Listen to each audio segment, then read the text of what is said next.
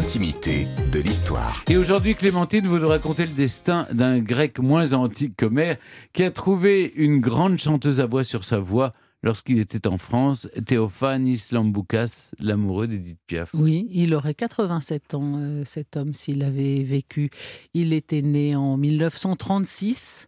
Ses parents sont venus de Grèce dans les années 20 et son père Stavros euh, est artisan coiffeur rue de Provence à Paris. C'est un fan de guitare et très souvent, il accompagne sa femme à la guitare. Sa femme a une très jolie voix. Alors c'est ça un peu le paradoxe, c'est que euh, Théophanie s'est élevé vraiment dans une famille où on adore chanter, on adore la musique, mais on va un peu le brider et l'empêcher d'en faire sa vie. Sa sœur raconte dans, dans la biographie qu'elle a consacrée à son, à son frère, elle dit que quand il était petit, sa chanson préférée c'était Quand allons-nous nous marier? Vous connaissez cette chanson tous les nous, nous marier, nous marier, nous marier. Bon, voilà, alors il adorait ça. Je crois qu'on est les seuls en France encore. Oui, je pense. Là, vous m'avez perdu. Oui.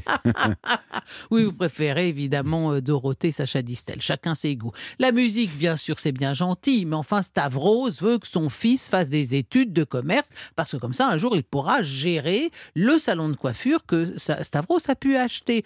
évidemment, euh, Théophanis, lui, préfère de loin les lettres et la musique, mais il ne sait pas dire non à son père. Il ne saura jamais dire non à son père. Alors il fait une école de commerce, mais évidemment, quand il a un petit peu des moments tranquilles, eh bien, il rêve de chansons, il rêve de films, il rêve des États-Unis. Et dès qu'il le peut, eh bien, comme il aime chanter, lui aussi, il participe à des concours de chant amateurs. Et un été, il remporte au casino de Trouville un radio-crochet en chantant Luis Mariano et Frank Sinatra. Il a un joli petit brin de voix, Théophanis.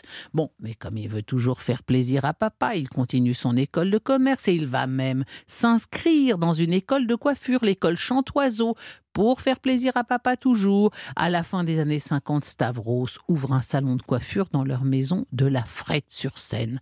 Alors bon, Théophanis, il se résigne, il se dit voilà, bien, je serai le coiffeur chantant de la Frette sur Seine. Un avenir tout tracé que va venir bouleverser la guerre d'Algérie, parce que là, il faut partir.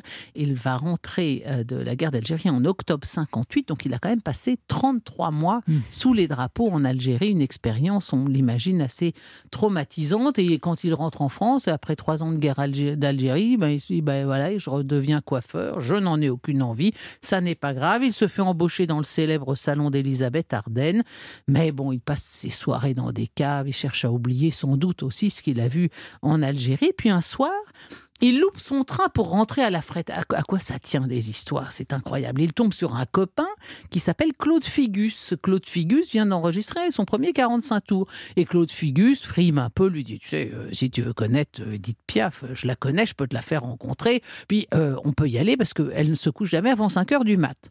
Alors les, les, deux jeunes gens débarquent à 2 heures du matin chez Edith Piaf. Elle a alors 46 ans. Théophanie en a 26. Évidemment, lui, pour elle, c'est un monstre vivant, un monstre sacré de la chanson. Il est dans tous ses états. Et elle, elle, elle, voit le joli garçon et elle se dira, elle se dit, elle le racontera après. Je me demande s'il est aussi intelligent qu'il est beau, parce que Théophanis est très beau. Deux mois seulement après cette rencontre, elle le présente à la presse. Il n'est pas mon amant et même pas mon secrétaire, mais dans quelques mois, vous viendrez l'écouter à l'Olympia. Et oui, en effet, il va bosser comme un forcené pendant six mois pour ce concert, parce qu'elle lui a, elle lui met le pied à l'étrier, comme elle l'a beaucoup fait pour beaucoup de jeunes gens, euh, Edith Piaf. Elle va chanter à l'Olympia du 27 septembre au 23 octobre, mais déjà, elle est déjà très diminuée, malheureusement. Et le contraste est très grand avec Théo, qui en, plus chante l'un de ses titres torse nu. Les critiques sont assez cruelles pour. Euh, euh, ils épinglent le, contraste, la comparaison entre cet homme plein de jeunesse et en pleine santé, et puis la silhouette maladive de son mentor. Là, il y a quelque chose d'un petit peu choquant, mais enfin ils interprètent ensemble cette fameuse chanson À quoi ça sert l'amour de Michel Hémer.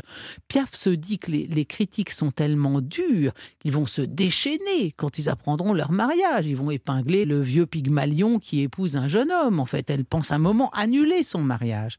Mais finalement, le 9 octobre 1962, elle épouse à la mairie du 16e ce jeune homme de 20 ans, son cadet, pour qui elle a choisi le nom de scène évocateur, Sarah, qui veut dire l'amour. Je t'aime. Qui veut dire je t'aime en, grec. Oui. Et le 26 janvier 63, elle va même donner un concert spécial pour les habitants de la Frette-sur-Seine dans le préau de l'école en présence de toute la famille Lamboucas au grand complet. Alors là, pour des, pour des amateurs de musique, avoir Piaf à la Frette-sur-Seine, ça a dû être quelque chose. Mais hélas, vous le savez, naturellement, un an après leur mariage, le 10 octobre 63, Piaf meurt des suites d'une rupture d'anévrisme. Théo Sarapo est dévasté. Dans son livre Le dernier amour d'Edith Piaf, sa sœur Christy Laume raconte qu'après sa mort, il est resté enfermé dans leur appartement pendant un an.